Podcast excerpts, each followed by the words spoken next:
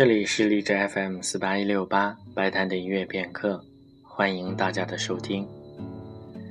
布鲁克纳从零号到九号一共写了十部交响乐，今天将为大家播放的是其中的第七号交响曲。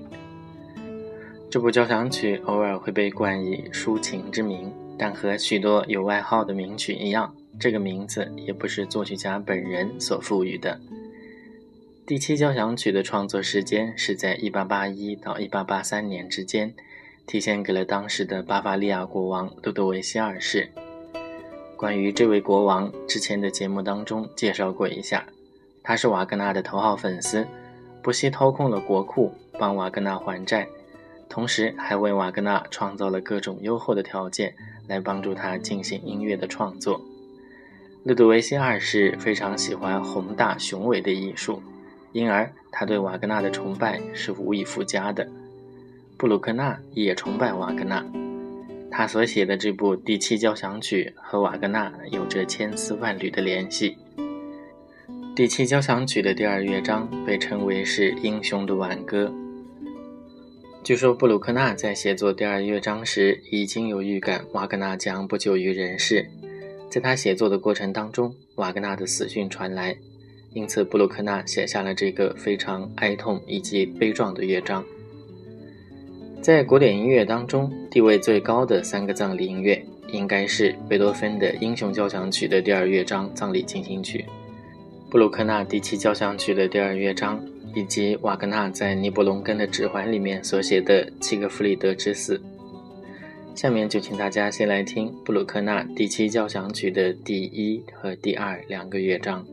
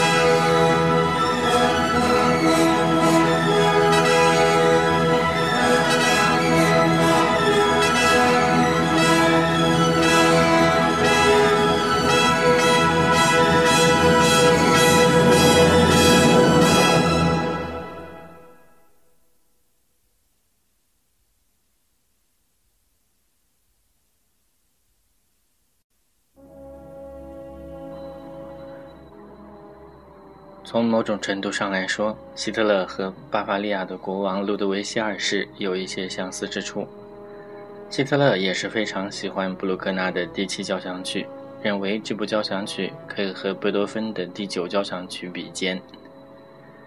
在这部交响曲的四个乐章当中，希特勒最喜欢的也是第二乐章，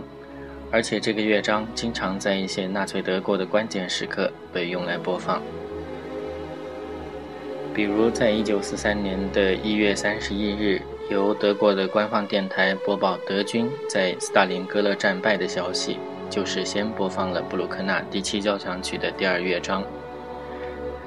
另外，在一九四五年的五月一日，也是在这段音乐之后，德国的电台播放了希特勒的死讯。